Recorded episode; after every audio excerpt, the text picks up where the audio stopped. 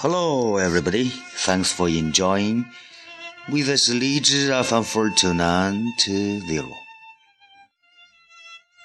This is uh, the voice of a boy. Today, let's enjoy a short English poem written by Lin Nan Yi. I like for you to be lively.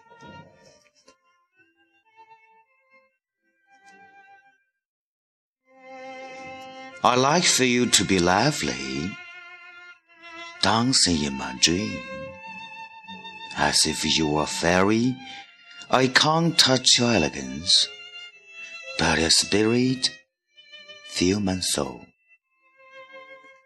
And like a butterfly of dream, follow my shoulders. I like for you to be lively although not in front of me, but you listen to me from far away, laughing around my ears.